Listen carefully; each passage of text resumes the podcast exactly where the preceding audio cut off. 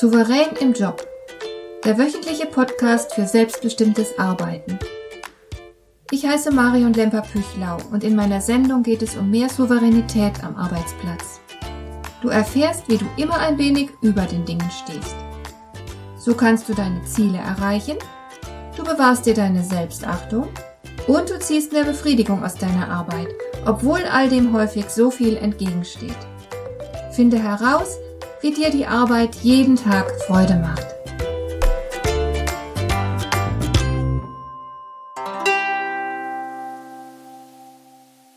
Als ich noch ins Gymnasium ging, da war ich wohl eine der faulsten Schülerinnen weit und breit. Ich habe damals die Schule gehasst, und die schwärzesten Tage im Jahr waren immer die, an denen die Schulferien zu Ende gingen. Meine Noten waren mittelmäßig und meine Mutter zeigte sich ziemlich enttäuscht von mir.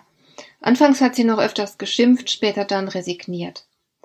Circa eineinhalb Jahre vor dem Abitur habe ich plötzlich begriffen, dass Schulnoten den Verlauf eines ganzen Lebens beeinflussen können. Mir wurde schlagartig mulmig zumute, wenn ich an meine bescheidenen Noten dachte. Ich habe dann sehr zur Überraschung aller, auch zu meiner eigenen, praktisch über Nacht beschlossen, dass ich ein gutes Abitur ablegen würde, um alles werden zu können, was ich wollte. Das hat auch geklappt. Ich habe so hart zu arbeiten begonnen, dass ich sogar als viertbeste Schülerin meines Jahrgangs abschließen konnte. Und wir waren damals immerhin weit über 100 Abiturienten.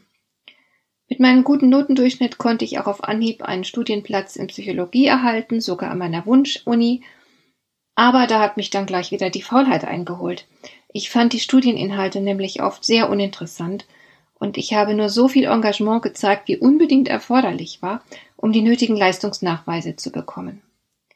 Da ich auch mein Studium wenigstens gut abschließen wollte, habe ich für Prüfungen genug gelernt, um gute Noten zu bekommen, aber ich weiß noch sehr genau, welche Qual das war. Bis Mitte 20 ungefähr fand ich Lernen und Arbeiten höchst unerfreulich. Ich hatte einfach keine Lust darauf. Das hat sich dann einige Jahre später grundlegend geändert. Und zwar war es eine ganz banale Situation, die den radikalen und dauerhaften Wandel bewirkte. Damals wurde ich rein zufällig gefragt, ob ich nicht Lust hätte, mal für die VHS einen Kurs zu einem psychologischen Thema zu halten. Ich fand die Idee nicht schlecht, zumal ich damals schon kleine Kinder zu Hause hatte und dachte mir, solch einen Kurs zu halten, das wäre doch mal eine schöne Abwechslung. Ich habe also zugesagt. Und dann ist etwas passiert, womit ich nicht gerechnet hatte. Ich wurde nämlich schlagartig zum Workaholic. Ich begann Fachbücher zu verschlingen und meine Gier kannte kaum Grenzen. Ich lernte, wie man gute Kurse gestaltet, ich besuchte zahlreiche fachspezifische Fortbildungen, baute mir eine umfangreiche Fachbibliothek auf und ich kann dir versichern, ich habe die Bücher darin auch tatsächlich gelesen. Ich begann für meine Arbeit zu brennen und was soll ich sagen? Heute, mehrere Jahrzehnte später, hat sich nichts daran geändert. Ich gebe zwar keine VHS-Kurse mehr, aber ich stehe häufig als Rednerin auf der Bühne. Ich habe inzwischen unzählige Fachartikel und Bücher veröffentlicht, berate regelmäßig Menschen in meinem Institut und ich lerne, lerne, lerne. Und ich liebe das alles. Wenn wir in Urlaub fahren, wir sind meistens in England im Sommer, habe ich immer Fachliteratur dabei, arbeite schon morgens früh bei einer starken Tasse englischem Tee an irgendwelchen neuen Projekten. Natürlich habe ich auch ein Privatleben, eine große Familie, Freunde, vier Hunde und diverse Hobbys. Aber ich wäre ohne meine Arbeit bestimmt sehr, sehr unglücklich. Im Rahmen dieser Arbeit habe ich mich dann irgendwann mit der Frage beschäftigt, wie es dazu kommt, dass manche ihre Arbeit hassen, so wie ich damals die Schule und die Uni gehasst hatte, während andere ihre Arbeit genießen können. Ich habe mir viele Gedanken dazu gemacht, viele Gespräche geführt, viel gelesen, Forschungsberichte studiert und bin am Ende zu einer Expertin für Arbeitsfreude geworden. Und als solche gestalte ich ab sofort auch diesen Podcast. Ich möchte erreichen, dass auch du deine Arbeit mehr genießen kannst, dass du dich zur Arbeit weniger überwinden musst und mehr Befriedigung daraus ziehst. Ein ganz wichtiger Aspekt dabei ist das Gefühl der Fremdbestimmung. Für die meisten Menschen bedeutet Arbeit ein hohes Maß an Unfreiheit im Sinne von Unfreiwilligkeit. Ich glaube, das war es, was ich damals auch in der Schule und im Studium empfunden habe. Diese Unfreiheit bildete einen wesentlichen Grund für meine Abneigung gegen das Lernen. Ich sollte eine definierte Leistung erbringen, ohne das geringste Mitspracherecht. Und in dem Augenblick, indem ich meine VHS-Kurse geben durfte, wurde ich zu meinem eigenen Boss und konnte sowohl das Thema wählen als auch die Art der Wissensvermittlung. Nachdem ich erst einmal erfahren hatte, wie wunderbar sich selbstbestimmtes Arbeiten anfühlt, war ich dann eben auch nicht mehr zu halten. Obwohl meine Arbeit zuweilen sehr herausfordernd ist und auch anstrengend, ich liebe sie einfach.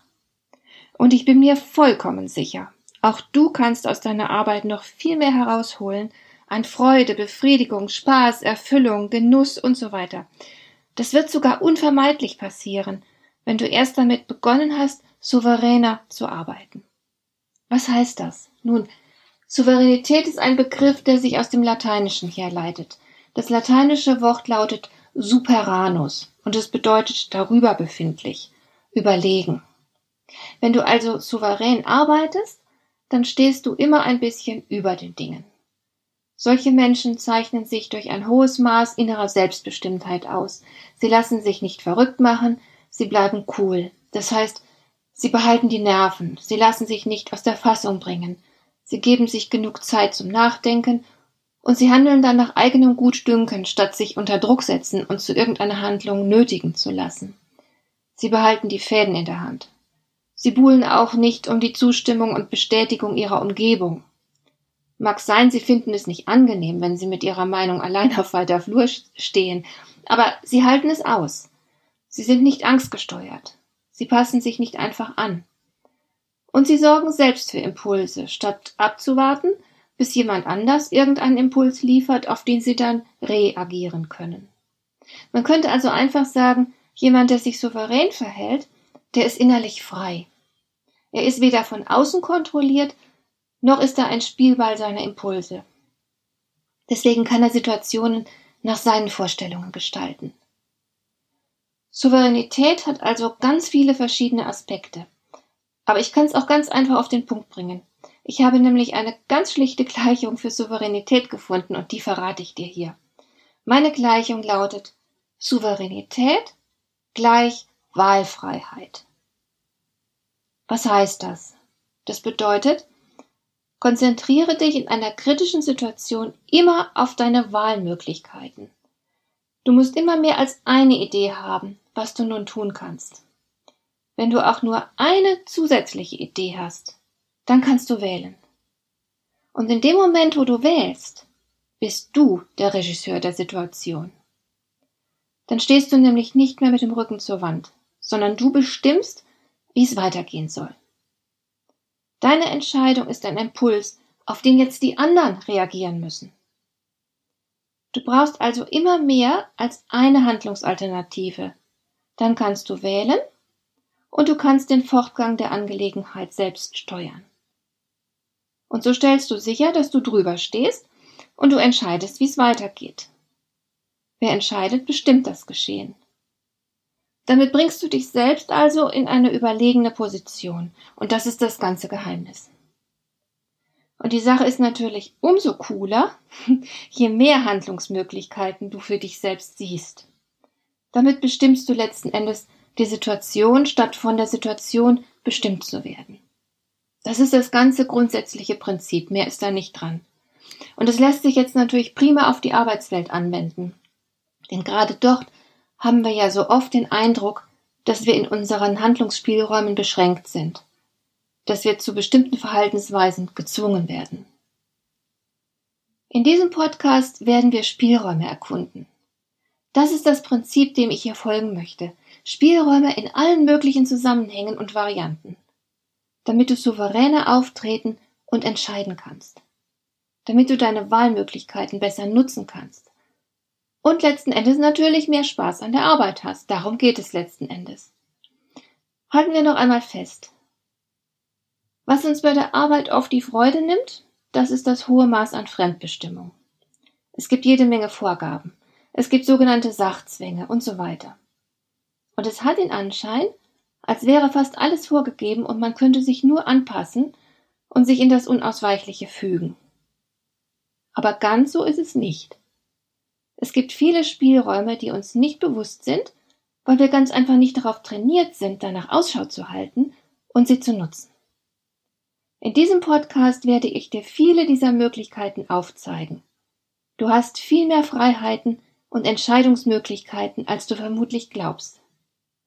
Ich freue mich schon auf die nächste Folge, denn da erfährst du, was du dir von Sir Francis Drake abschauen kannst und was ein Hubschrauber mit deiner Souveränität zu tun hat. Dir gefällt dieser Podcast? Dann bewerte ihn doch mit einer Sternebewertung und Rezension in iTunes.